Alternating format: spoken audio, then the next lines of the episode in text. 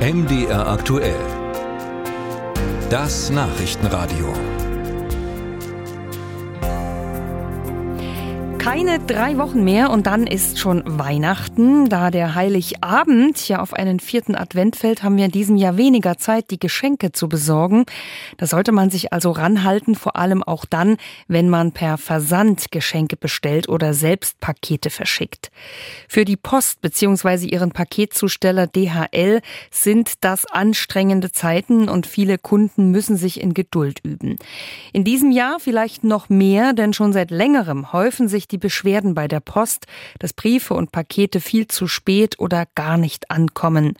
Die Zeitschrift Finanztest hat dieses Problem unter die Lupe genommen und darüber spreche ich jetzt mit Theo Pischke.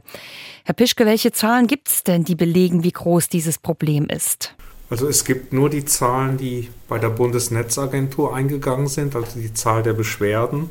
Das waren im Jahr 2022 fast 44.000 Beschwerden von Postkundinnen und Postkunden, die sich an die Bundesnetzagentur gewandt haben. Also jetzt in diesem Jahr waren es schon 26.000 Beschwerden in den ersten neun Monaten. Die Verbraucherzentrale sagt, es sei nur die Spitze des Eisbergs. Die Post sagt dazu gar nichts, weil sie ihre Beschwerdezahlen nicht veröffentlicht, was halt ein bisschen intransparent ist. Gibt es denn jetzt überhaupt eine Regelung, in welchem Zeitraum Briefe bzw. eben auch Pakete beim Empfänger ankommen müssen? Es gibt eine Regelung für Briefe, die besagt, dass 85 Prozent der Briefe am nächsten Tag, also nach Einwurf in den gelben Briefkasten ankommen müssen und 95 Prozent am übernächsten Tag. Und das soll sich jetzt ändern durch die Postreform. Das heißt, die Post oder die Bundesnetzagentur und auch das Bundeswirtschaftsministerium wollen diese Zahlen ein bisschen verändern, sodass die Post mehr Zeit hat, Briefe zuzustellen.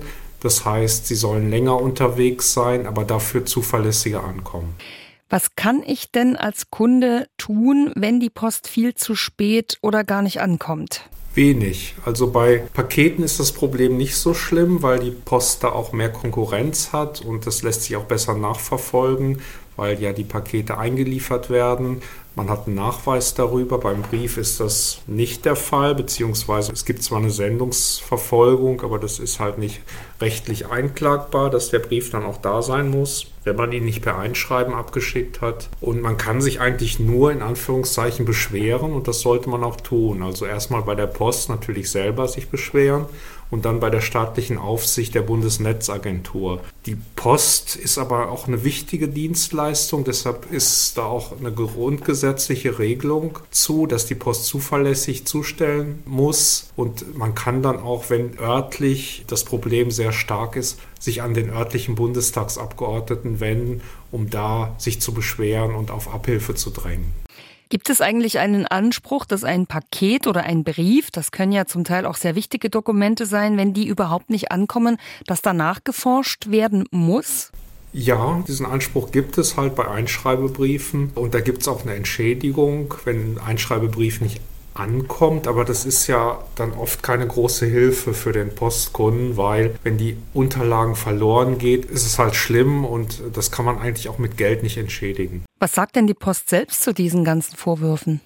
Naja, die Post sagt, sie sei besser geworden im Vergleich zum letzten Jahr und sie sei eigentlich ganz gut, aber sie untermauert das halt nicht äh, mit ihren Beschwerdezahlen. Man weiß nicht, ob die Beschwerdezahlen bei der Post zugenommen haben, abgenommen haben, wie viel Beschwerden überhaupt bei der Post eingehen.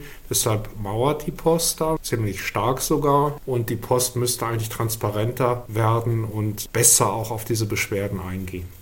Nun gibt es ja von Seiten der Post immer wieder auch das Argument, man könne ja, wenn man mehr bezahlt, eben einen versicherten Versand bekommen, der dann auch schneller, also ein Expressversand, wenn man mehr bezahlt, schneller da ist. Ähm, entwickelt sich da auch so etwas wie eine Zweiklassengesellschaft? Naja, es geht um den Standardbrief. Diese Sendung machen ja das Gros der Briefe aus. Der sollte halt rechtzeitig schnell ankommen und vor allen Dingen auch zuverlässig, dass man sich darauf verlassen kann, bei Rechnungen zum Beispiel. Und eine Zweiklassengesellschaft lehnen halt sowohl die Verbraucherzentralen als auch der Postnutzerverband DVPT ab. Dieser Verband vertritt vor allen Dingen Kommunen und Unternehmen, die halt für das Gros der Postsendung auch verantwortlich sind, weil ein Großteil, nämlich 85 Prozent der Briefe sind halt geschäftlich bedingt. Also nur 15 Prozent etwa sind Privatbriefe. Sagt Theo Pischke von der Zeitschrift Finanztest. Vielen Dank für das Gespräch.